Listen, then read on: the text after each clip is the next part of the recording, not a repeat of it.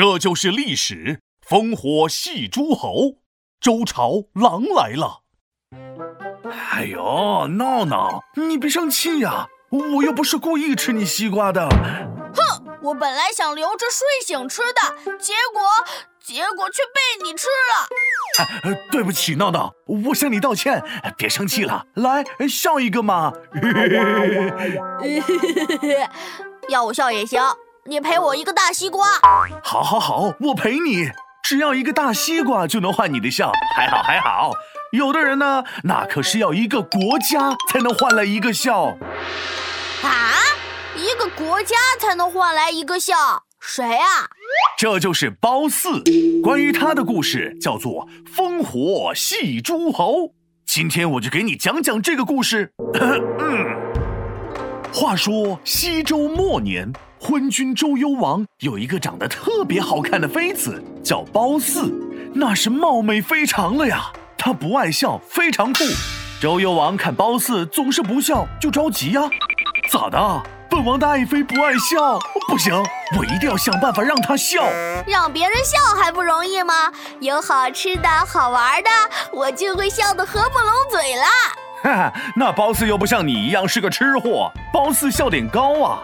周幽王怎么逗他都不笑。这个时候，有个滑头滑脑的奸臣给周幽王出了个主意：“嘿 嘿，大王，不如咱们点上烽火，让诸侯们误以为有事儿，慌慌张张都跑来这里，这样把诸侯当猴子耍，你的爱妃一定会笑的。”烽火？什么是烽火啊？风火轮吗？啥风火轮呐？你最近是不是听无敌小哪吒呢？烽火呢，是古代军事上用的，平时是不能点的。一旦点起烽火，就表示国家有危险了。远处的诸侯们看见了，就会赶来救援。呃，比如如果有外敌入侵，士兵们就会烧东西，烧东西呢就会冒烟，这就叫点烽火。哦，我知道了，烽火就像古代微信一点零原始版本，就是用来通知大家呗。哎呦，闹闹。最近在我的知识沐浴下，你是一点就通啊！周幽王想啊，哎呀，这个主意棒啊！于是就让人点燃烽火了。那火是滋哇滋哇的点起来了，那烟是飘啊飘啊。诸侯们看见了，连衣服都来不及穿，头发都来不及梳，抓起武器就朝着国都跑啊！一边跑一边喊啊，国都有难，诸侯来帮！